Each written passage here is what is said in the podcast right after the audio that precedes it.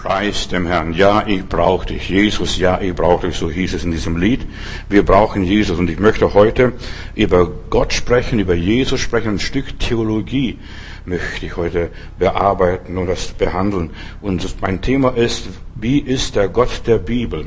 Wie ist der Gott der Bibel? Darüber wollen wir uns Gedanken machen.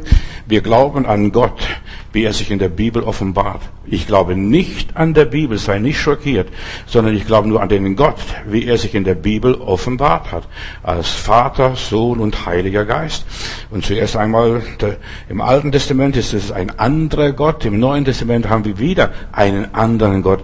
Im Alten Testament, da ist der gerechte, heilige Gott, der nichts durchgehen lässt und so weiter. Und im Neuen Testament begegnen wir Gott, der Christ geworden ist. In Jesus Christus hat er sich offenbart, der Vater seine Liebe. Gott ist die Liebe. Im Alten Testament gab es keine große Liebe. Da gab es radikal entweder links oder rechts und da wurden sind Sachen passiert. Also Gott war dort grausam im Alten Testament. Ich möchte diesem Gott des Alten Testaments nicht begegnen. Denn wenn du nicht gespurt hast, wurdest gleich gesteinigt. Und wenn du irgendwie einen Macken hast, hattest oder irgendwelche Fehler hattest und so weiter, die Leute sollten ausgerottet werden. Gott wollte ein heiliges, reines Volk haben. Warum ist das alles? Weil wir müssen das Alte Testament verstehen, damit wir das Neue überhaupt verstehen. Was hat Gott alles gemacht in Jesus Christus? Im Alten Testament, da wurden sogar noch Kinderopfer gefordert. Ich denke nur an Isaac. Opfere deinen Sohn, den du lieb hast.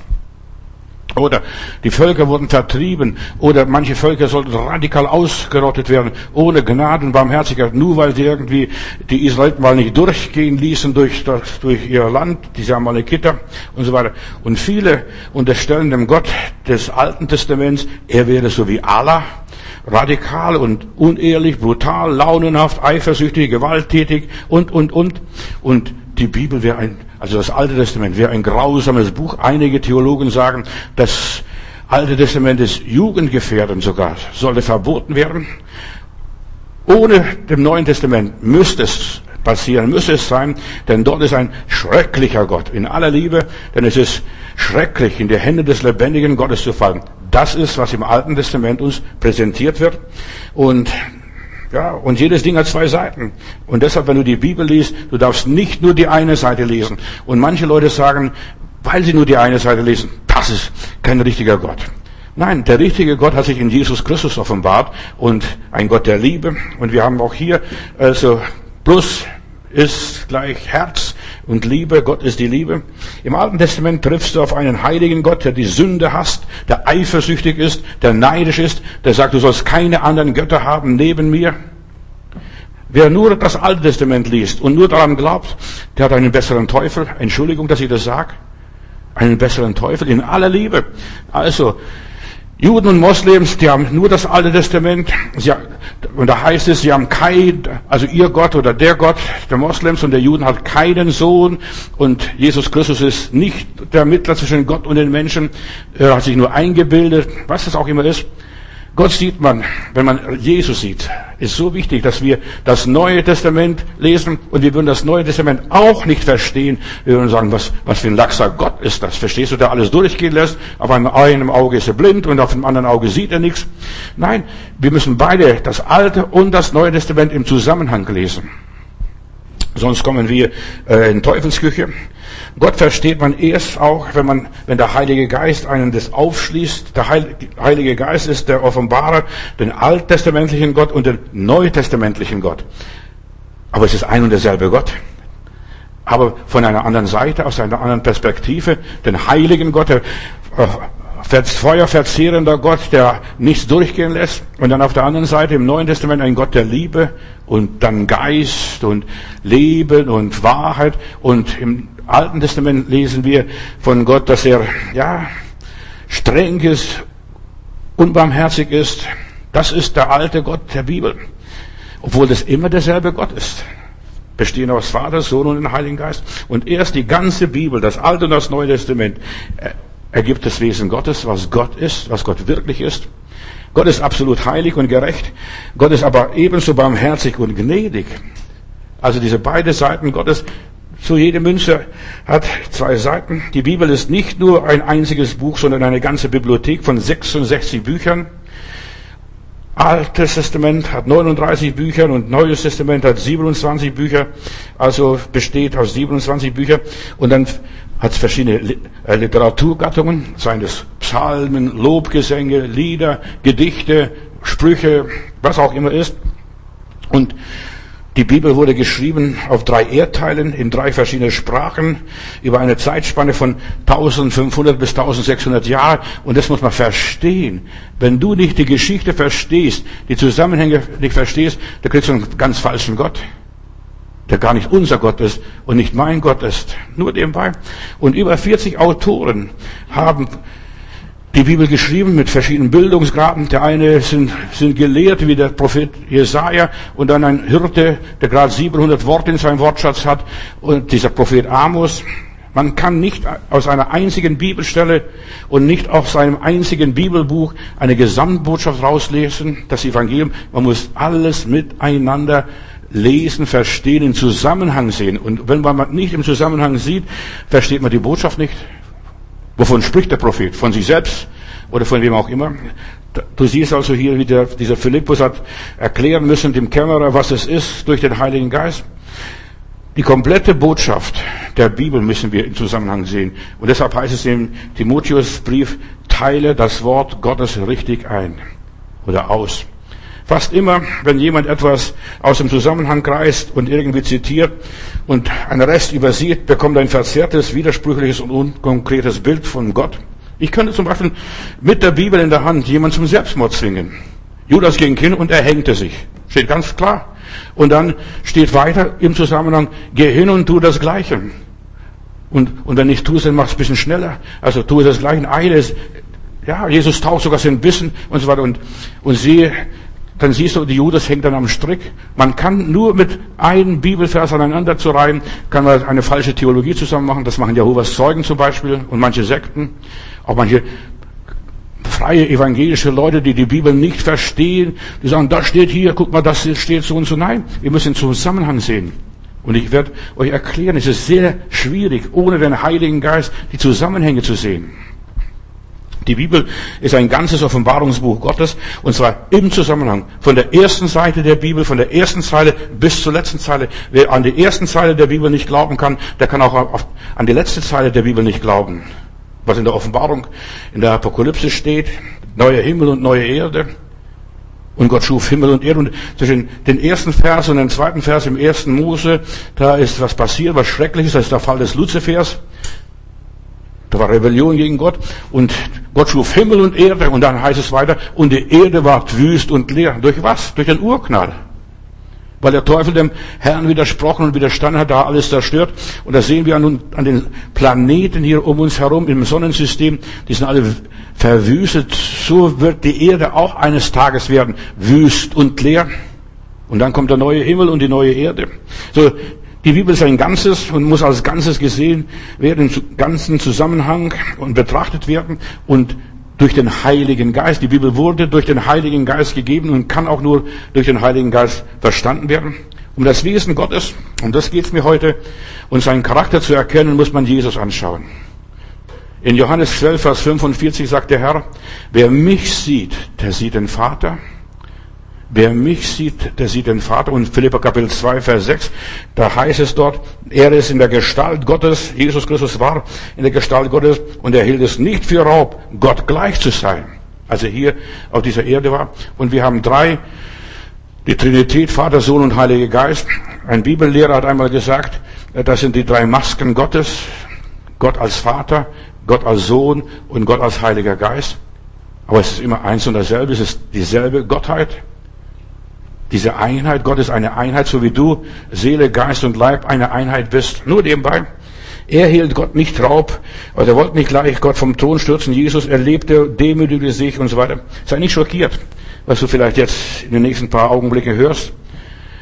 Wort Gottes ist nicht die Bibel, sondern die Offenbarung, die ganze Offenbarung Gottes. Jesus sagt, ich bin das Wort. Ich bin die Wahrheit. Ich bin das Leben. Ich bin der Weg. Ich bin die Auferstehung. So, am Anfang war das Wort, das war Jesus und nicht ein Buch. Das Buch hat man erst seit 700, 600 Jahre vor Christus erst die Bücher. Die, vorher gab es vielleicht Tontafeln noch irgendwo, aber nicht kein Buch.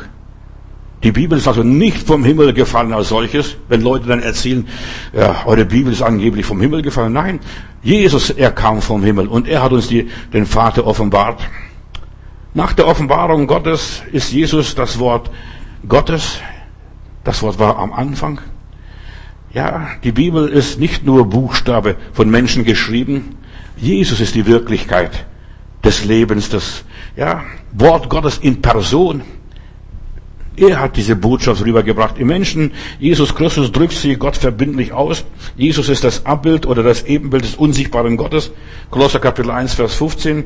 Er, Christus, ist das Abbild des unsichtbaren Gottes. Wer mich sieht, sieht den Vater. Jesus ist die Sichtbarwerdung der Person des Vaters, der Gottheit insgesamt. Er ist die exakte Darstellung Gottes, der vollkommene Wesen Gottes, was Gott hier in menschlicher Gestalt zum Ausdruck bringt. Wir lesen schon in der Bibel bei der Schöpfung des Menschen. Und Gott sprach, lasset uns Menschen machen. Er kann nicht zu sich selber reden, sondern der Vater sprach zum Sohn und zum Heiligen Geist, lasset uns Menschen machen. Diese Elohim, was, also Gott, Götter, eigentlich die Götter sprachen, lasset uns Menschen machen. Und diese Gottheiten, diese Götter, die, die, diese Trinität ist zusammengefasst jetzt in ein Bild und das ist Vater, Sohn und Heiliger Geist. Und obwohl, die sind alle eins, die sind, der Vater ist nicht der Sohn und der Sohn ist nicht der Vater und der Heilige Geist ist nicht der Sohn und so weiter. Die arbeiten zusammen in Kooperation wie Seele, Geist und Leib. Jesus ist die Sichtbarwerdung der Person des Vaters, die exakte Darstellung Gottes das vollkommene Wesen überhaupt. Wer mich sieht, der sieht den Vater. Ich spreche hier über Gott. Wie ist der Gott der Bibel? Es ist nicht der Buchstabe, der Buchstabe tötet, das ist das Alte Testament. Es steht geschrieben, es steht geschrieben. Der Teufel hat nur das Alte Testament zitiert, nicht das Neue Testament. Mit dem Neuen Testament wäre er gar nicht weitergekommen. Es gibt zwei grundlegende Prinzipien die sich quer durch das Alte und Neue Testament ziehen. Weißt du, Jesus ist im Alten Testament schon drin verwurzelt und verankert. Über 180 Bibelstellen weisen auf Jesus im Neuen Testament, dass er dort und dort geboren wird, dass er das und das tut, dass er der geschlagene Knecht Gottes ist, Prophet Jesaja 53 und so weiter. Und ist ein Hinweis immer auf Jesus. Und das Alte Testament erklärt uns, warum Jesus kommen musste. Ohne den würdest du nicht verstehen, ja, was, was will der auf dieser Erde? Ja, er kam, um die Menschen zu erlösen, um sie selig zu machen. Das erste, was wir von der Bibel wissen, ist Rebellion gegen Gott. Also die Erde ward wüst und leer und dann die Zielverfehlung des Menschen. Mensch, der Mensch hat sich gegen die Gebote Gottes versündigt und die Sünde trennt den Menschen von Gott. Wer das Alte Testament nicht versteht, weiß gar nicht, warum muss ich mich bekehren. Ich bin von Gott getrennt. Ich bin in der falschen Familie zur Welt gekommen. Nur als Beispiel. Jesaja 59, Vers 2. Eure Vergehen sind es, die eine Scheidung gemacht haben zwischen euch und eurem Gott. Und eure Sünden haben sein Angesicht vor euch verhüllt, dass er euch nicht hört. Unsere Sünde. Und deshalb die meisten Leute, die nur das Neue Testament lesen, Gottes Liebe, Gottes Liebe, Gottes Liebe, äh, die erkennen die Wahrheit nicht. Die wissen gar nicht, warum Gott Liebe ist oder was ist überhaupt Liebe dass er den Sünder, den verlorenen Sohn liebt und den verlorenen Sohn annimmt. Eure Übertretungen trennen euch von Gott. Die Übertretung Adams. Wir müssen das verstehen. Die Übertretung Adams hat die ganze menschliche Rasse in der ganzen Entwicklung beeinflusst. Wir sind Gottlose geworden durch Adam. Wir haben unseren Gott verloren, nur nebenbei. Darum muss ich mich bekehren, Kehrtwendung und nach Hause gehen und Gott suchen. Und wenn ich die Bibel lese, Gott hat den Menschen nicht aufgegeben. Halleluja. Gott hat den Menschen nicht aufgegeben. Er hat, hat immer wieder gesucht, Kontakt mit den Menschen, schon als der Mensch gesündigt hat. Im Garten Eden. Adam. Eva hat er nicht gesagt. Ich weiß nicht, wo die Eva gesteckt ist. Vielleicht hat sie sich noch mehr verkrochen. Adam, wo bist du? Ja, und Gott hat den Menschen Kleider gemacht damit er sich nicht nackt fühlt. Also Gott hat sich um den Menschen angenommen von Anfang an nach dem ersten Fehltritt. Er bedeckte ihre Blöße. Nacktheit ist ein Thema der Bibel. Ich bin nackt, geboren, ohne Zähne und ohne, und mit Glatze. Ich weiß nicht, wie es bei dir war, aber ja, sowas, aber Zähne wirst du nicht gehabt haben. Und alles, was danach kam, war wie ein Gewinn.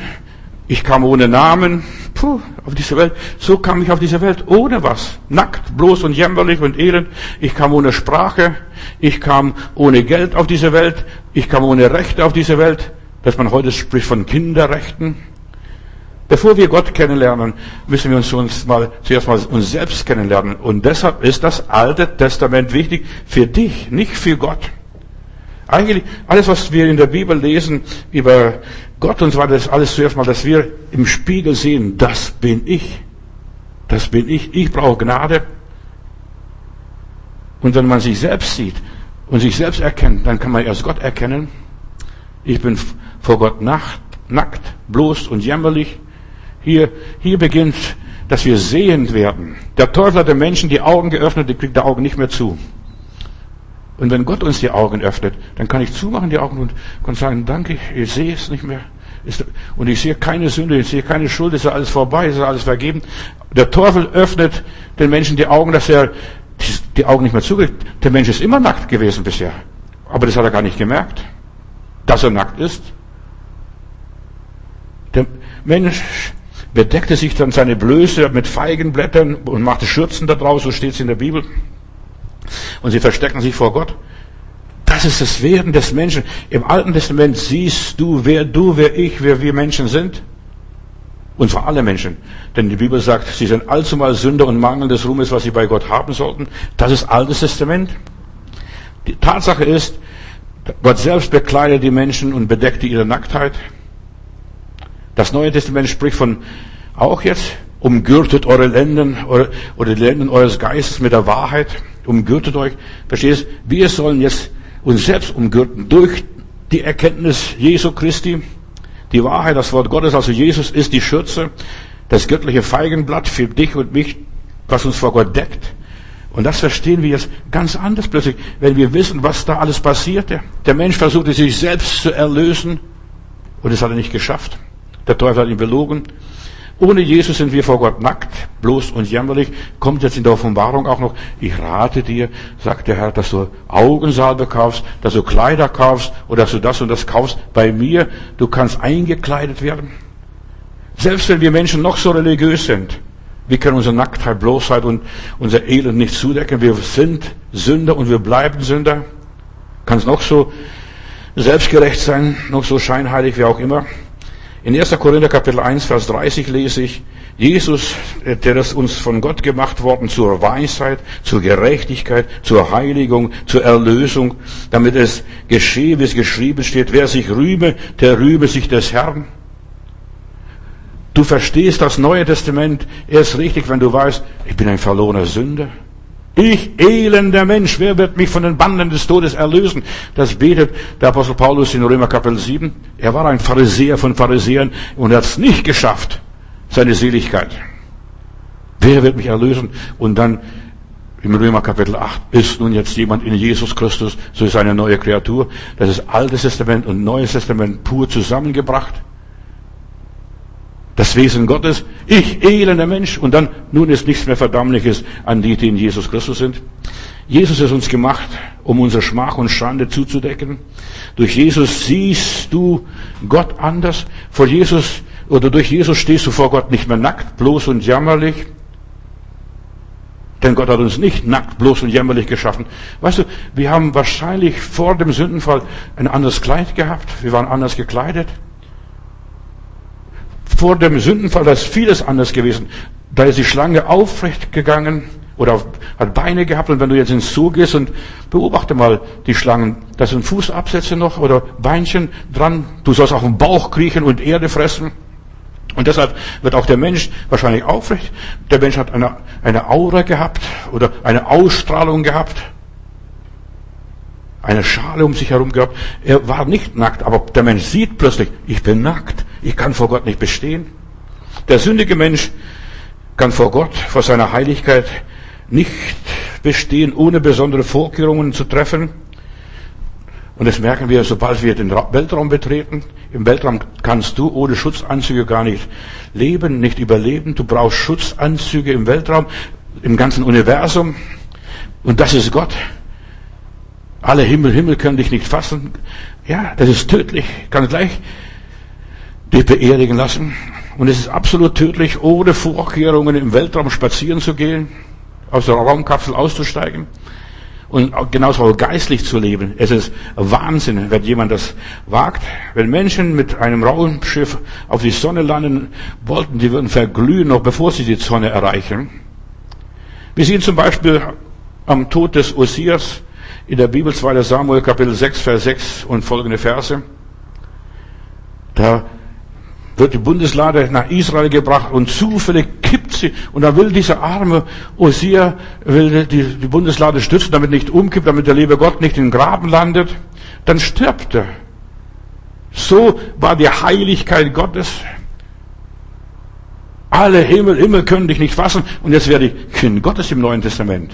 Du siehst also eine Veränderung und du durftest Gott nicht beladen, auch wenn es nur ein Holzkasten war. Bist mit Gold überzogen. Der starb, als er das berührte. Er hatte eine gute Absicht. Es war keine böse Absicht. Er wollte es nicht zerstören, diese Bundeslade. Er wollte nur dem lieben Gott helfen.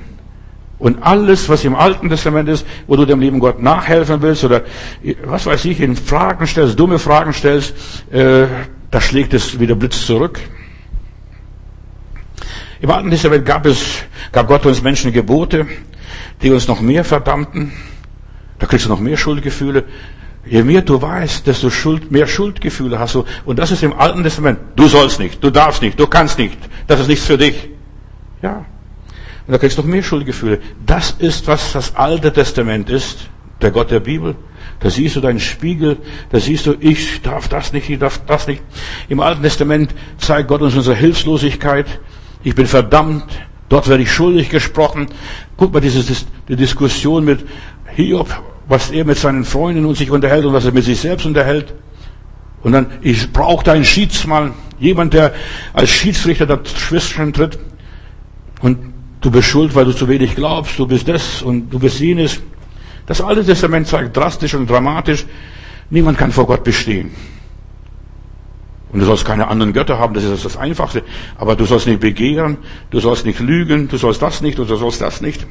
Im Alten Testament ist immer die Rede vom Gericht, von Gerechtigkeit, die vor Gott gilt. Und da ist wenig Rede von Güte und Barmherzigkeit. Höchstens in den Psalmen, Gutes und Barmherzigkeit wird folgen mein Leben lang. Aber dann heißt es, der Herr ist mein Hirte. Das ist immer wieder schon im Neuen Testament versetzt. Und deshalb ist es wichtig, dass wir eine richtig geteilte Bibelauslegung haben. Nicht nur einseitig, sondern wir müssen das im Zusammenhang sehen. Das Alte Testament verstehst du erst richtig, wenn du das Neue Testament ebenfalls durchlebt und erfahren hast. Wer nicht dem Gesetz folgt damals, der wird gesteinigt, wer ein bisschen daneben liegt oder der ein bisschen frech wurde und so weiter, der wird gleich ausgerottet und gesteinigt. Das war die Bibel des, des Alten Testamentes, schlimmer wie die Scharia, da ist sie noch gnädig. Im Alten Testament treffen wir auf einen strafenden und rächenden Gott, der nichts duldet, der nichts durchgehen lässt, der selbst unschuldige Menschen sterben lässt, unschuldige Kinder, die nichts dafür können. Das Alte Testament kennt nicht das Konzept des unschuldigen Menschen, und es gab damals bestimmt unschuldige Menschen. Und nicht nur bei Gott, der Bibel, sondern die ganzen Götterwelt der Heiden. Die ganze Götterwelt der Heiden war genauso programmiert wie äh, der Gott der Juden. Das ist nichts Besonderes, nichts Außergewöhnliches, sondern es wurde ja gezeigt, ihr könnt vor Gott nicht bestehen, ihr müsst Gott beschwichtigen mit großen Opfern, mit viel Opfer. Und das könnt ihr dennoch nicht Gott beschwichtigen. Ja. Und bei ihm sind im Alten Testament sind alles Sünder, alles Heiden, alles Verbrecher, alles des Todes schuldig. Im Alten Testament gibt es keine neutrale Welt. Das sind alles nur Gottlose. Und auf die ist Gott sauer. Selbst auf die Juden, die sogar die zehn Gebote haben, die sollen in die Verbannung gehen, in die Gefangenschaft gehen. Auch für die gibt es keine Gnade. Dass keiner, der was Gerechtes tut, versteht, das ist schrecklich. Vor ihm haben sie alle gesündigt, Römer Kapitel 3, Vers 23. Oder Ausnahme, und du musst das Alte Testament verstehen, damit du das Neue Testament verstehst. Und dann sagst, danke Jesus, danke Jesus, danke Jesus, dass du für mich gestorben bist, dass du das Opfer wurdest, dass du mich mit Gott versöhnt hast. Ich werde noch darauf zurückkommen, was das bedeutet, mit Gott versöhnt zu sein. Ohne Jesus kommst du aus deinem Elend nicht raus. Da wirst du immer schuldig führen. Und deshalb viele werden nie heilsfroh, dass meine Sünden vergeben sind, weil sie das Alte Testament nicht kennen.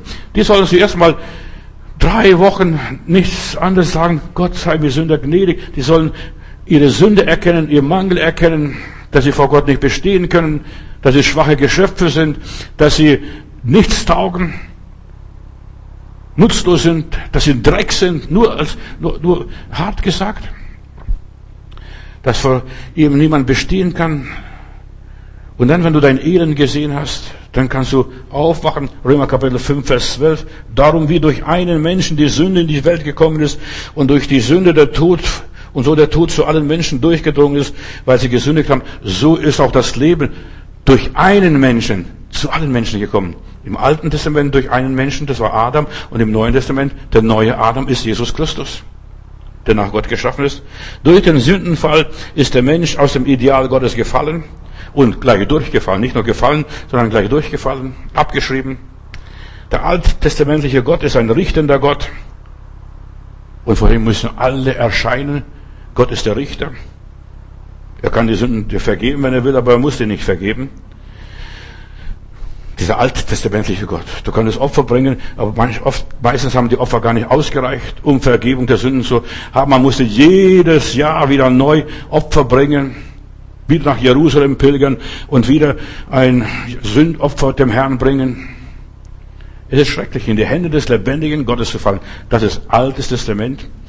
Wer nicht Jesus kennt, der kann nicht an Gott glauben, weil er, er sieht diesen brutalen Gott den Gott des Alten Testaments. Wer kann vor Gott bestehen? Wer? Und für, ja, und dann kann man sagen, der sorgt für so viel Unheil, für so viel Unglück, für so viel Katastrophen. Er lässt es zu, weil die Menschen gottlos sind. Und da versteht man, warum so viel Unheil auf dieser Welt ist. Wir lesen zusammen die Bibel, das Alte Testament mit unserer Familie in der Andacht. Und weißt du, Kinder und Narren sagen immer die Wahrheit. Und da lesen wir so und dann sagt einer meiner Kinder, Papa, also wo, da lese ich von dieser Amalekiter, glaube ich, das war diese Stelle, wo Gott geboten hat, das ganze Volk auszulöschen, radikal, schonungslos. Und König Saul hat es nicht gemacht, er hat es nicht übers Herz gebracht. Der hat noch einige übrig gelassen. Und das so brutal, dass sogar, ja, dass unschuldige Kinder niedergemetzelt wurden im Auftrag Gottes. Dann sagt einer meiner Kinder, Papa, aber das war Gott, bevor er Christ wurde. Das war Gott, bevor er Christ wurde. Ja, vor Jesus war Gott brutal, sehr hart.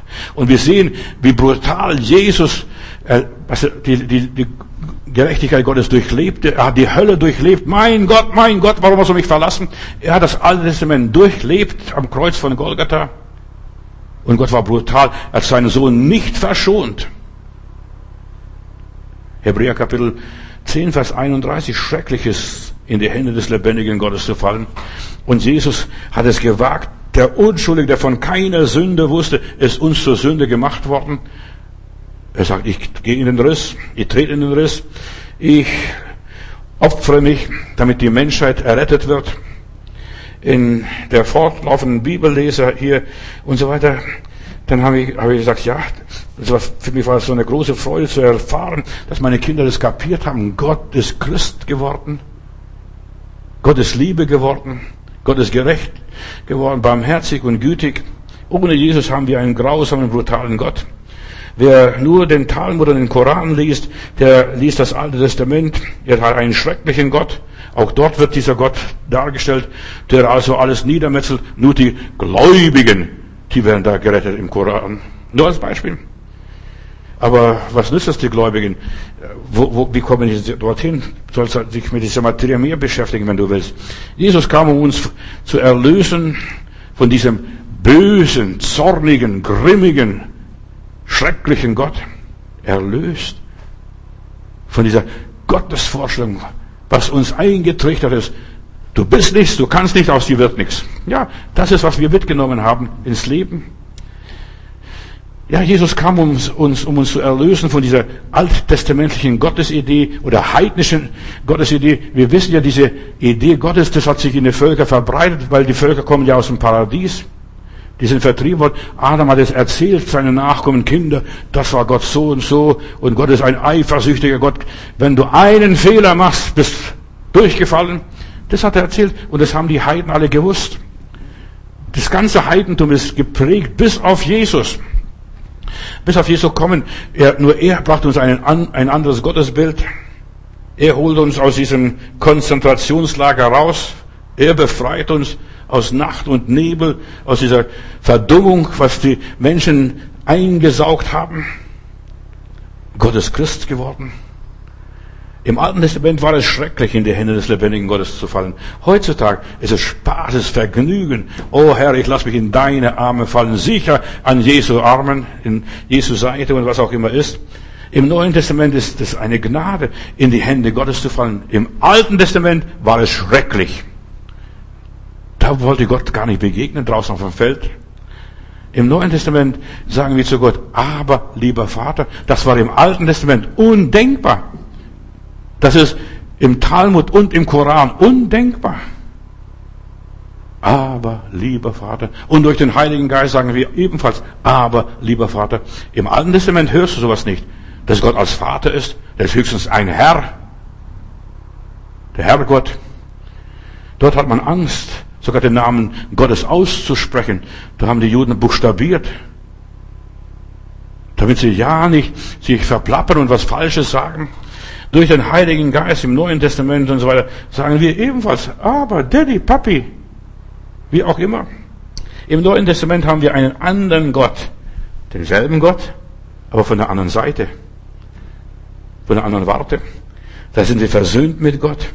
Da haben wir nichts mehr von Gott zu befürchten. Im Alten Testament ist es schrecklich, in die Hände Gottes zu fallen. Im Neuen Testament, das ist die Sehnsucht der Gläubigen. Herr, nimm mich in deine Hände, halt mich, trag mich, führ mich, leit mich. Jesus versöhnt uns mit Gott, ihr Lieben. Er bezahlte alle unsere Schulden und wir schulden Gott jetzt nichts mehr. Halleluja. Ist das nicht schön? Ich schulde Gott überhaupt nichts mehr. Ich darf auf meiner Familie plaudern. Meine Schwester war mit einem Alkoholiker und einem Gauner verheiratet. Ja, die ist da reingefallen auf ihre Dummheit in aller Liebe. Und dann hat, als sie sich trennte, hat der Mann 70.000 D-Mark Schulden zurückgelassen. Und wie soll das Mädel die Schulden bezahlen und ein Kind noch dazu ernähren? Das war nicht möglich. Und dann hat sie einen Mann kennengelernt, ein Witwer, und er hat sie geheiratet und sagt, Maria, ich bezahle dir alle deine Schulden.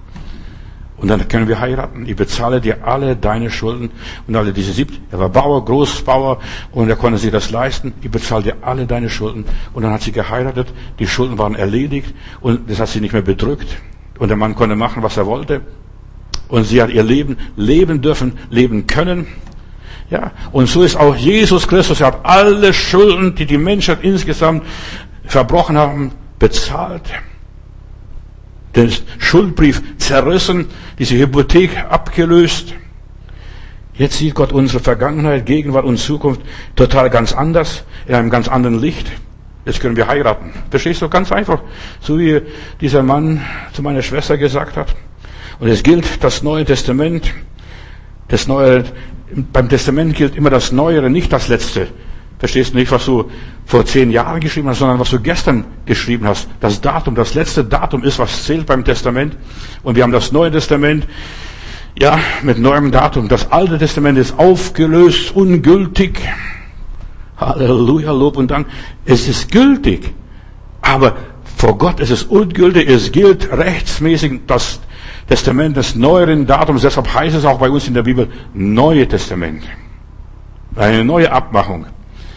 Jesus hat oft gesagt, den Alten ist gesagt, aber ich sag's euch, den Alten ist gesagt. Das Alte Testament war die Zeit der Unwissenheit, so heißt es in der Bibel, die Zeit, die uns nicht angerechnet wird, die Zeit der Unwissenheit, der Dummheit, der Torheit. Wie heißt es in Apostelgeschichte 17, Vers 30? Zwar hat Gott über die Zeit der Unwissenheit hinweggesehen damals, nun aber gebietet er den Menschen, allen Menschen, dass sie an allen Enden der Erde Buße tun, dass sie umkehren. Die Zeit der Unwissenheit hat Gott vergessen. Interessiert mich nicht mehr. Ich werfe die Schuld hinter mir, ist es schon alles bezahlt. Und wir zahlen die Rechnung nur einmal.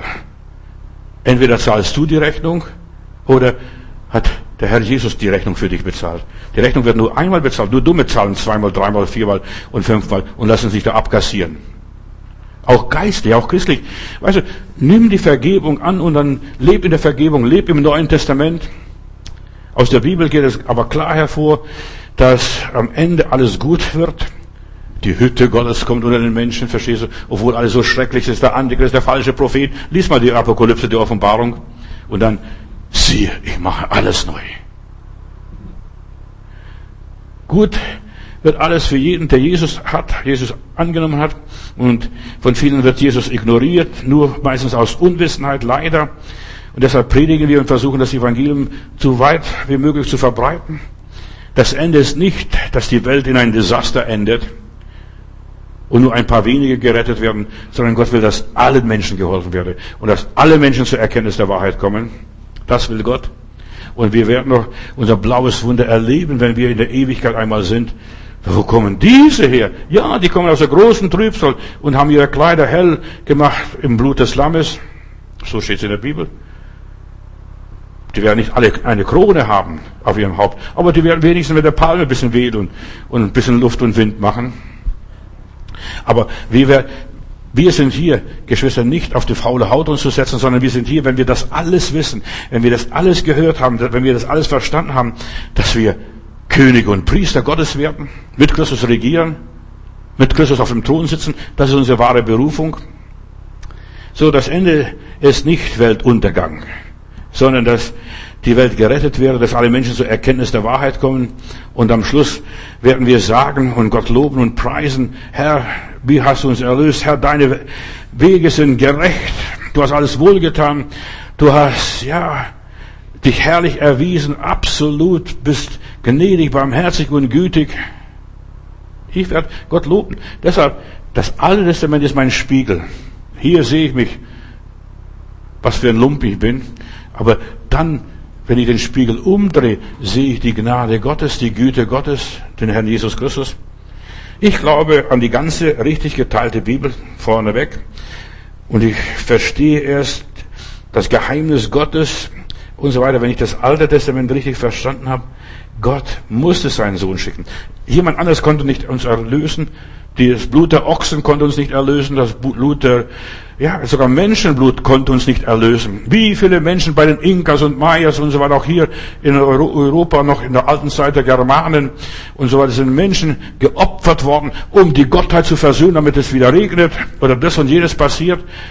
Das konnte Gott nicht versöhnen. Und erst das Blut eines unschuldigen Lammes Jesus Christus, von einer Jungfrau empfangen, ohne Sünde.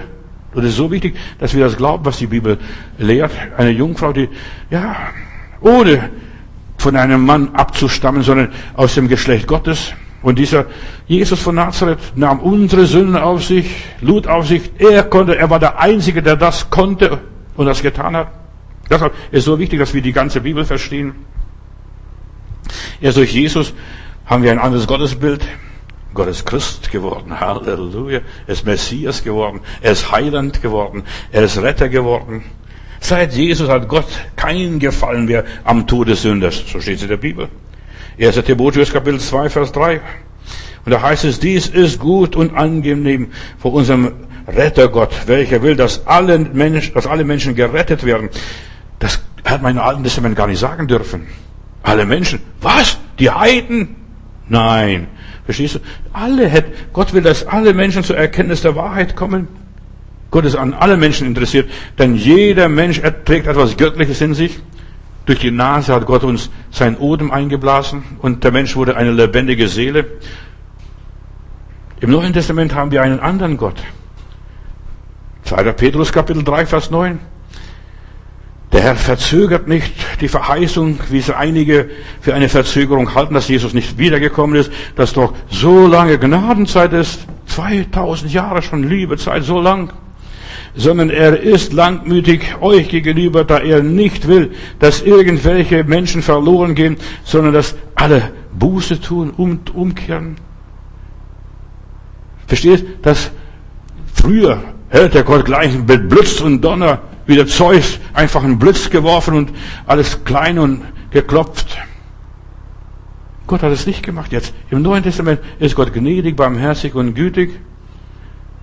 Er will, dass selbst der Letzte, der zum ewigen Leben bestimmt ist, gerettet wird. Und wenn der letzte Heide zum Glauben kommt, wird Jesus wiederkommen in aller Liebe. So wie damals Gott im Alten Testament alle verdammte, so will er jetzt im Neuen Testament alle retten. Halleluja, Lob und Dank. Seit Jesus, seit Golgatha interessiert Gott die Sünde überhaupt nicht. Und das sehe ich bei Jesus. Bei Jesus interessiert, er interessiert sich für die Sünden der Menschen gar nicht. Gehe hin und sündige nicht mehr. Mach weiter. Verstehst? Auch bei der Ehebrecherin, wo sie zum Tode verurteilt werden soll, die solle gesteinigt werden. Frau, wo sind deine ganzen Ankläger? Da ist keiner mehr da. Das ist Erlösung praktisch. Die sind alle verschwunden. Denn jeder hat sich plötzlich selbst gesehen, was für ein Schlitzohr er ist, für ein Gauner, für Ehebrecher und Hura. Verstehst du? Alle diese Pharisäer sind nacheinander rausgegangen. Frau, wo sind deine Ankläger? Ja, die sind alle fort. Und auch ich verdamme dich nicht. Wenn er Gott wäre, vom Alten Testament, vom alten Schlag noch, der hätte die Frau als erstes gesteinigt, denn er sagt, wer ohne Sünde ist, der werfe den ersten Stein. Er war ohne Sünde. Aber er hat es nicht zum Stein nicht gegriffen. Und auch ich verdamme dich nicht. Er handelt nicht mehr nach dem Gesetz, sondern nach der Gnade im Neuen Testament. Jesus hat Gott beschwichtigt. Papa, beruhige dich. Ich gehe für die Menschen zu sterben. Ich gehe in den Riss. Ich, ich opfere mich. Ja, er hat Gott besänftigt. Verstehst du, er kochte voller Zorn und Wut. Diese Menschen, die ich gemacht habe als Schöpfer. Gott ist Christ geworden. Jesus hat uns die Schrecken von Gott genommen. Ich habe keine Angst zu Gott, auch keine Angst, wenn ich sterbe, wenn ich zu Gott gehe. Das ist das Schönste, was es überhaupt passieren kann in meinem Leben. Ich darf zu meinem Vater gehen, heimgehen, endlich mal dort sein, wo ich glücklich bin und wo ich geborgen bin. Und ich habe keine Angst mehr vom Tod, denn der Tod ist nicht mit das, was der Tod im Alten Testament ist, für immer getrennt sein von Gott. Im Gegenteil. Gott darf niemand mehr strafen. Im Neuen Testament darf Gott niemand strafen, wird auch niemand strafen, weil Jesus gestorben ist. Versteh mal das richtig im Zusammenhang. So sehr hat Gott die Welt geliebt, dass es seinen einzigen Sohn gab, aus Liebe, aus freien Stücken, auf dass alle, die an ihn glauben, nicht verloren gehen, sondern ewiges Leben haben. Ich muss nur sagen, ja. Und deshalb geht Jesus sogar in die Hölle. Das wäre eine andere Predigt für sich selbst und stieg hinab an den untersten Örter der Unterwelt und hat den Verstorbenen gepredigt aus der Zeit vom Noah und noch vor Adam und so weiter, vor der Sintflut gepredigt und sie aus dem Gefängnis rausgeführt. Wer den Namen des Herrn anruft, der wird gerettet werden, steht im Neuen Testament. Früher durftest du den Berg nicht einmal berühren. Da wärst du schon gesteinigt worden. Jesus sühnte für unsere Schulden. Er hat alles auf sich genommen. Wir sind heute vor Gott Unschuldige. Obwohl wir vielleicht so viel Dreck am Stecken haben. Wir sind vor Gott Unschuldige. In der Bibel heißt es, und selbst wenn unsere Sünde blutrot wäre, durch das Blut Jesu Christi wird sie schneeweiß. Unser Leben rein und heilig und vollkommen. Durch den Heiligen Geist sagen wir, aber lieber Vater, Daddy, Papi. Durch Jesus, wir haben ein ganz anderes Verhältnis zu Gott. Er ist unser Vater. Und ich will mich aufmachen und zu meinem Vater gehen. Jesus, wir hören ihn, wie er sagt, Johannes 5, Vers 30, ich suche nicht meinen Willen, sondern den Willen dessen, der mich gesandt hat. Ich suche nicht den Willen, sondern den Willen dessen, der mich gesandt hat. Das war der Vater im Himmel.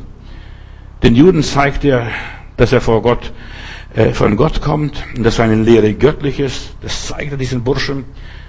Und wie hat er das gezeigt? Johannes 8, Vers 50. Ich nehme nicht Ehre von Menschen. Also, ich komme nicht in meinem Namen, ich suche nicht meine Ehre, sondern die Ehre dessen, der mich gesandt hat. Ständig hat er die Worte mein Vater auf seinen Lippen. Mein Vater, mein Vater. Sein ganzes Leben ist nichts anderes als ein großes Echo dieses Schreis, aber Vater. Vater, ich danke dir, dass du mich alle Zeit hörst und jetzt Lazarus komm raus. Für ihn kommt alles einzig und allein auf den Willen des Vaters. Er sucht die Ehre des Vaters und deshalb verstehe ich auch die Bibelstelle, du sollst Vater und Mutter mehr ehren oder du sollst ehren, auf dass du lange lebst und dass es lange gut geht. Und dass, du sollst nicht nur deinen irdischen Vater ehren, sondern den himmlischen Vater ehren. Und Jesus ehrte den himmlischen Vater, erfüllt dieses Gesetz, der, dass, dass der Vater angebetet wird und geehrt wird. Er selbst erklärt immer wieder, dass er niemals davon abgewichen ist, den Willen des Vaters zu erfüllen. Johannes 8, Vers 29. In der Stunde, wo er dann Abschied nimmt von seinen Jüngern, Johannes 17, Vers 4 und so weiter, und bereit ist zu gehen, sagt er, das Werk ist zu Ende geführt, das mir der Vater aufgetragen hat. Das Werk ist zu Ende geführt. Jesus hat das Werk der Erlösung, der Versöhnung zu Ende geführt. Der Teufel will den Menschen ein falsches Gottesbild vermitteln, einreden. Du bist ein Sünder. Ja, ich bin ein Sünder und ich werde bleiben bis zum Schluss meines Lebens ein Sünder und will auch gar nichts anderes werden. Wir sind Sünder und Mangel des Ruhmes, was wir bei Gott haben sollten. Aber ich bin ein Sünder, der die Gnade fand. Halleluja. Lob und Dank. Ich fand die Gnade. Der Teufel versucht uns zu desinformieren. Ja, schon im Paradies stellte der Frage, äh, sollte Gott gesagt haben. Verstehst du, stellt Gott in Frage. Doch Gott trat immer wieder in Kontakt zu den Menschen, offenbarte sich den Einzelnen. Im Alten Testament hat sich Gott auch offenbart einzelnen Menschen. Königen, Priestern, Propheten, wie auch immer. Er hat sich den Menschen offenbart und er gab ihnen den Heiligen Geist. Und im Alten Testament nur die Menschen, die den Heiligen Geist haben, die haben Gott verstanden. Die haben Gott verstanden. Noah, Abraham, Moses, David.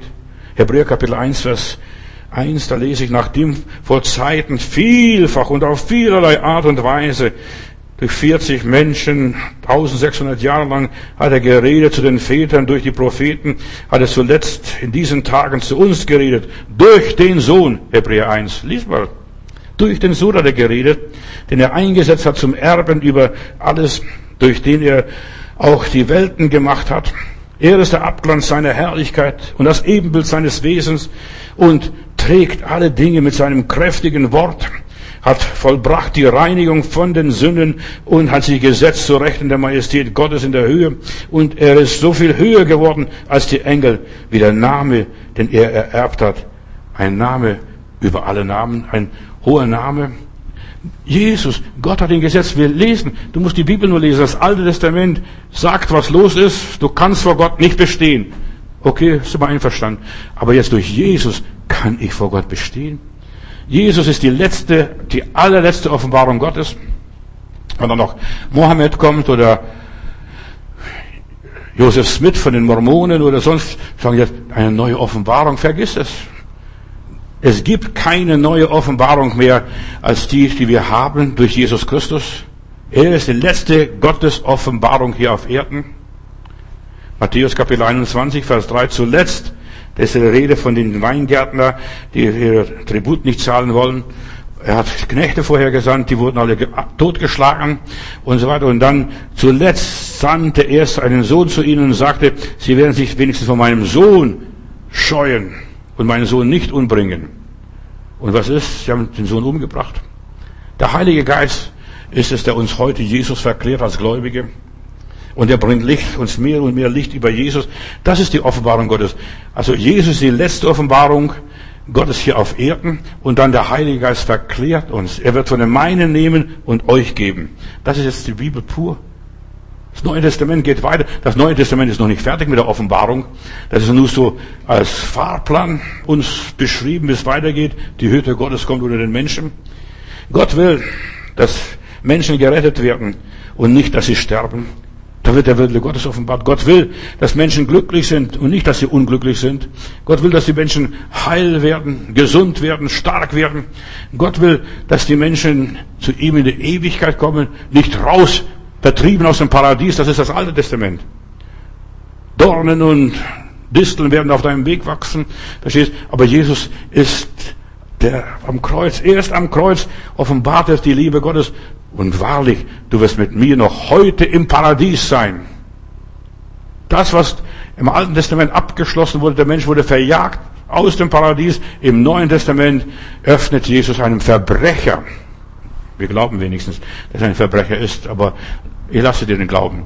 Und so weiter. Er öffnet ihm das Tor zum Paradies. Gott will, dass alle Menschen gerettet werden, in den Himmel kommen und nicht, dass sie verloren werden. Gott will, dass die Menschen mit ihm Gemeinschaft haben, dass die Gemeinschaft funktioniert, auch untereinander hier jetzt in dieser Welt, solange wir leben. Gott will, dass Familien funktionieren. Gott will, dass, das, dass der Staat funktioniert, dass die Leute, dass den Leuten finanziell gut geht. Gott will, dass unsere Wirtschaft floriert. Das ist Gottes Wille, dass es uns gut geht. Denn jetzt ist Gott ein guter Gott. Und der Teufel ist ein schlechter Teufel. Nur nebenbei. Gott will, dass es den Leuten gesundheitlich gut geht. Jede Krankheit ist vom Teufel für mich. In aller Liebe. Denn er ist der, was Leid und Elend in diese Welt gebracht hat. Durch die Sünde. Als Folge der Sünde. Und da gibt es so vieles, was die Sünde verursacht. Gott will das Gute, sogar das Allerbeste. Jesus kam auf diese Erde, um wohl zu tun. Preis Gott. Er zog umher, Matthäus 4, Vers 23. Er zog umher in ganz Galiläa, lehrte in den Synagogen und predigte das Evangelium von dem Reich Gottes und heilte alle Krankheiten und alle Gebrechen im Volk.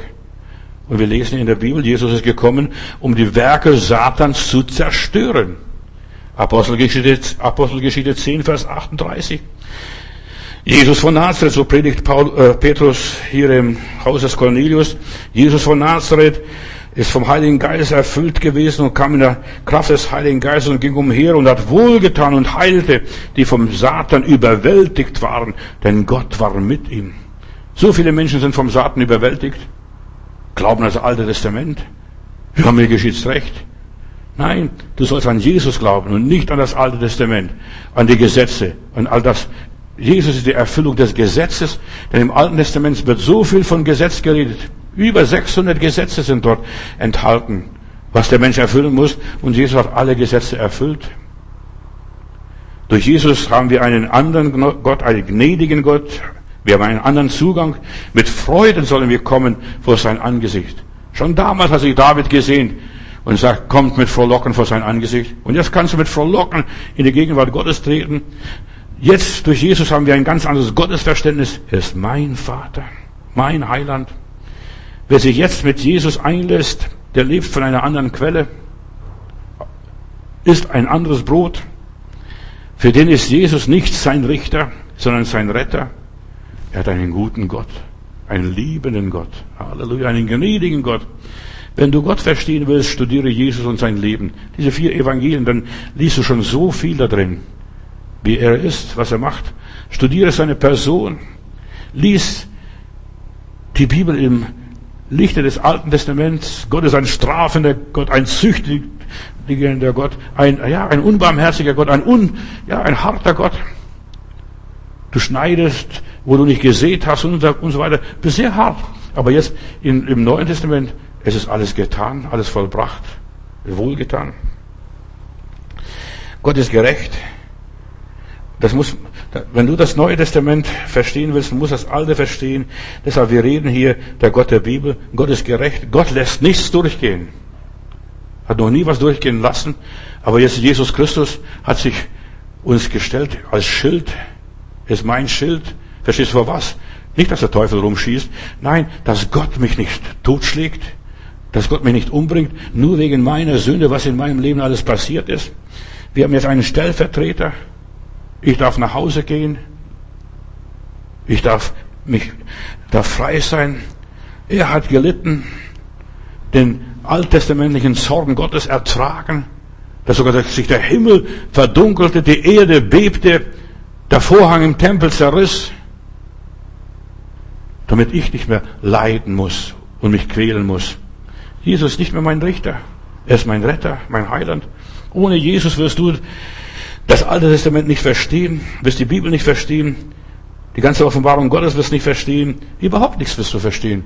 Du wirst immer nur mit lauter Schuldkomplexe rumlaufen, Minderwertigkeitskomplexe laufen. Ich bin nichts, kann nichts. Jesus hat den Test Gottes bestanden. Jetzt ist Jesus das Bindeglied zwischen Gott und Menschen, zwischen dem Alten und Neuen Testament. Deshalb ist so wichtig, dass du das Neue Testament ganz durchackerst und nicht nur das Neue Testament glaubst, sondern auch das Alte Testament beherzigst. Beides gehört zusammen. Dass der Himmel und Erde sich verbinden. Dein Wille geschehe auf Erden hier, jetzt, wie es sein soll. Das Neue Testament ist nämlich etwas, was vom Himmel kam. Jesus, das Wort Gottes, das vom Himmel gekommen ist. Jetzt sind wir Freunde Gottes. Jetzt sind wir Gottes Partner sogar. Gottes Mitarbeiter. Halleluja. Gucken, was wir jetzt alles durch Jesus Christus sind. Wir sind nicht mehr die Rabauken, die Störefried. Jesus ist der Bürger für mich vor Gott. Vater, das ist okay, auch wenn er nicht okay ist. Du bist vor Gott okay, weil er dich okay gemacht hat. Jesus hat für uns die Verantwortung übernommen.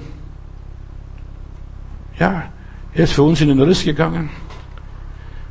Und wenn ich so die Welt anschaue, was die Welt alles macht, was in dieser Welt alles so passiert, Menschen können gerettet werden, die müssen sich nur an Jesus klammern, mehr nicht. Den Saum seines Kleides berühren und sie werden gesund. Die werden gerettet. Du musst das Rettungsseil ergreifen, mehr nicht. Einfach dich festhalten. Meinen Jesus lasse ich nicht. Halleluja. Durch Jesus werden wir Teilhaber, Mitbesitzer der göttlichen Natur. Vater, das ist einer von uns. Den habe ich freigekauft, diesen Sklaven, diesen Sünder. Wir sind jetzt, wir werden verwandelt in das Bild seines Sohnes, so steht in der Bibel. Was der Teufel am Menschen sagte, ihr werdet sein wie Gott, das ist nicht schlimm, was er den Menschen da erzählt hat. Er hat schon die Wahrheit gesagt. Aber der Mensch soll sich selber retten. Versuch dich doch selbst an deine Haare die hochzuziehen oder an deine Schnürsenkel. Dann glaube ich an Selbsterlösung. Ja, ihr werdet sein wie Gott. Und das ist unser Wunsch auch. Darauf sind wir angelegt. Ihr werdet sein wie Gott. Das Problem ist, dass man es ohne Gott sein will oder wollte. Selber machen. Nimm von dem Baum und von dem zwei Bissen und dann wirst du so sein wie Gott. Wie Gott zu werden. Es ist nicht dasselbe wie der Versuch, Gott zu werden. Und der Teufel versucht gerade jetzt in unseren Tagen ganz raffiniert die Menschen zu Göttern zu machen. Ja, Menschen versuchen Gott zu ersetzen und, und, und so weiter durch Technik, Medizin, durch künstliche Intelligenzen, Computer und so weiter. Da versucht der Mensch Gott zu ersetzen, selbstständig, autonom zu sein, Gott auszuschalten. Aber wir brauchen doch keinen Gott. Wozu brauche ich Gott? Das macht der Herr Doktor. Das macht die Technik, das macht der Computer. Der Teufel versucht, dass die Menschen Gott ignorieren, ohne Gott leben, auf Gott verzichten. Ohne Gott und Sonnenschein bringen wir die Ernte ein, haben die Kommunisten gesagt. Jesus sagt, ohne mich könnt ihr gar nichts tun. Da sehen wir, dass Kommunismus, Atheismus Gottlosigkeit ist, Sozialismus Gottlosigkeit ist, Rebellion gegen Gott. Ohne Gott und Sonnenschein bringen wir die Ernte ein. Die Juden kreuzigten Jesus, sie wollten nicht, dass der über uns herrsche. Sie haben Gott gekreuzigt. Das war ihr Verbrechen. Sie haben Gott abgelehnt. In aller Liebe. Gott wollte die Menschen retten, hat seinen Sohn gegeben, aber die Menschen haben Jesus nicht akzeptiert. Die haben von sich gestoßen. Fast alle Begründer und Vorläufer des Kommunismus waren Juden. Die haben sich gegen Gott verschworen. Ohne Gott und Sonnenschein bringen wir die Ernte ein. Ja, und jetzt sind, wir sind nicht gottlos, wir sind religiös, der Teufel ist sehr fromm, aber wir machen das so, als es keinen Gott gibt. Wir leben so, als es keinen Gott bräuchten, wir keinen Gott bräuchten. Ein Leben außerhalb von Gott ist tot. Das zeigt uns das Alte Testament und das Neue Testament. Ein Leben ohne Gott ist tot. Ohne Jesus ist man von Gott getrennt, bleibt man getrennt, kann man alles haben, alles können. Gott hat uns die Freiheit gegeben. Nur ganz kurz, wie ist der Gott der Bibel? Gott hat uns den Menschen die Freiheit gegeben, sich zu entscheiden, zu wählen für Jesus oder für den Teufel. Es sind zwei Gegensätze und wir können uns selbst entscheiden, was wir wollen, nach links oder nach rechts. Gott will nicht, dass wir Gefangene und Sklaven äh, von ihm werden und auch nicht Sklaven von Satan. Wir sollen freiwillig Gott dienen, nicht als Sklave. Weder von Gott noch vom Satan. Der Gott der Bibel gibt uns die Freiheit, wir können wählen. Gott war nie ein Feind des Menschen. Er hat uns die Freiheit gegeben. Wählen. Deshalb hat er zwei Bäume gepflanzt im Garten dort. Die Menschen müssen sich entscheiden. Und er muss mit Gott versöhnt werden, dieser Mensch. Er muss von sich aus wollen, ich will mit Gott leben. Und Jesus starb nicht, damit Gott mich liebt. Hör mir gut zu. Jesus starb nicht für mich, damit Gott mich liebt, sondern damit die Liebe Gottes mich erreichen kann. Das Alte Testament bewirkt Erkenntnis, Sündenerkenntnis sehr viel. Deshalb, ist es so wichtig, wenn du dich richtig bekehren willst, musst du erstmal Sündenerkenntnis haben. Und ich bin dankbar für, für den Evangelisten, der mich zum Heiland führte, der hat geschrieben, sagte, schreib alles auf, was du falsch gemacht hast in deinem Leben. Das war interessant, weil so nachzudenken, was hast du falsch gemacht in deinem Leben? Und das habe ich dann dem lieben Gott vorgelesen. Ich habe gesagt, lieber Gott, ich habe das und das falsch gemacht, mache mich immer noch falsch, falsch und so weiter. Und dann habe ich das aufgeschrieben, dann habe ich gesagt, ja, was soll ich machen? Dann hat er gesagt, steckt dieses Buch oder dieses Heft in den Ofen und verbrenne es. Und das habe ich gemacht. Und habe dann gesagt, lieber Gott, vergib mir alles, was ich falsch gemacht habe in meinem Leben. Und das habe ich dann verbrannt und ich habe die Vergebung der Sünden. Die Rechnung war bezahlt, die Quittung ist erledigt, die Zeit ist schon abgelaufen. Gott hat zwei Bäume im Garten Eden gesetzt. Den Baum des Lebens und den Baum des Erkenntnis. Der Mensch hat vom Baum der Erkenntnis gegessen. Aber Gott hat verwehrt vom Baum des Lebens, das wäre Jesus gewesen. Wenn der Mensch vom Baum des Lebens gegessen hätte, hätte nie mehr erlöst werden können von seinen Sünden. Deshalb ist es Gnade, dass Gott nicht zugelassen hat, dass der Mensch vom Baum des Lebens isst. Ich lebe, weil Jesus lebt. Halleluja. Ich habe meinen Frieden und nicht den Frieden der Welt, sondern den Frieden Gottes. Und die Frage ist, von welchem Baum ernähren wir uns jetzt? Und ich sag dir, wir müssen uns von beiden Bäumen ernähren jetzt mittlerweile. Die Bäume des Lebens, die werden in der Offenbarung heißt es, die werden an, den, an dem Strom des Lebens wachsen und die werden, die werden ja, jeden Monat seine, ihre Früchte tragen. So lesen wir von diesen Früchten der, der, äh, von dem Baum des Lebens. Wir sollten uns vom Baum der Erkenntnis lesen, leben, die Bibel lesen und, oh ja, aha, das ist wieder neue Erkenntnis, entweder aus dem Alten Testament oder aus dem Neuen Testament. Wenn du in Christus bist, du wirst das Alte Testament total anders verstehen. Und Jesus lebte aus der Schrift, denn die Schrift ist, die von mir zeugt, sagt es, die auf mich hinweist, die von mir predigt. Die Schrift ist es. Fang an, die Bibel zu lesen. Und jetzt sind dir beide Bäume zugänglich. Wir sind nicht mehr außerhalb vom Paradies, sondern wieder Schächer. Heute wirst du mit mir im Paradiese sein. Vom Baum des Lebens essen, vom Baum der Erkenntnis essen. Mehr und mehr Erleuchtung bekommen. Die Menschheit ohne Gott nascht immer noch vom Baum der Erkenntnis. Aber sie ist nicht vom Baum des Lebens. Das ist nämlich, was die Welt braucht. Und du spürst, Mehr und mehr in dieser Welt, wenn du nur vom Baum der Erkenntnis ist, du spürst diese Ungerechtigkeit, diese Lieblosigkeit, diese Unvollkommenheit, das spürst du in dieser Welt mehr und mehr und sagst, wo, wo kommen wir noch hin? Wo kommen wir hin? Verstehst du? Und deshalb, du musst auch vom Baum des Lebens essen, damit du sagst, oh Halleluja, Jesus lebt und weil Jesus lebt, lebe ich auch morgen. Die Antwort für dein und mein und unser Problem ist, das Baum, ist der Baum des Lebens. Das ist Jesus Christus. Beim Abendmahl heißt es, wer von diesem Brot isst, der wird leben, obgleich er stürbe. Die Lösung ist Johannes Kapitel 8, Vers 36. Wenn nun der Sohn euch frei macht, so werdet ihr wirklich frei. Beide Testamente eröffnen den gleichen heiligen, gerechten, barmherzigen, gnädigen und guten Gott. Beide Testamente. Wenn du dann liest und sagst, Gott, ich danke dir, von was du mich erlöst hast, was mir alles erspart geblieben ist, dass ich nicht gesteinigt worden bin. Beide Testamente verdammen die Sünde. Das Alte Testament straft die Sünde ohne Gnade. Das Neue Testament vergibt die Sünde und verdammt niemand. Jesus starb für mich. Du kannst heute wählen. Du kannst heute wählen, was du willst. Und deshalb wähle Jesus und dann hast du beide Bäume. Heute wirst du mit mir noch im Paradies sein. Denk an den Schächer. Der hat noch vor paar Minuten geflucht, geschimpft, verdammt, beschuldigt und was weiß ich, was er alles gesagt hat. Und dann, Herr, denk an mich, wenn du in dein Reich kommst. Und Jesus sagt wirklich, heute noch wirst du mit mir im Paradies sein. Du kannst heute ein anderes Leben beginnen. Halleluja. Jesus, ich danke dir, dass du das Licht der Welt bist. Du siehst diese Welt mit ganz anderen Augen. Du bist, hast Gott bekehrt. Gott ist Christ geworden durch dich, Herr Jesus Christus. Und wer dich sieht, der sieht den Himmel offen. Der lebt, nicht mehr im Alten Testament erlebt, nicht mehr unter dem Gericht, sondern unter der Gnade. Du hast den Teufelskreis durchbrochen, lieber Heiland. Die Sünde hast du abgetan. Und wer heute an dich glaubt, an, an dich festhält, der lebt, selbst wenn er noch sterben müsste und sterben würde.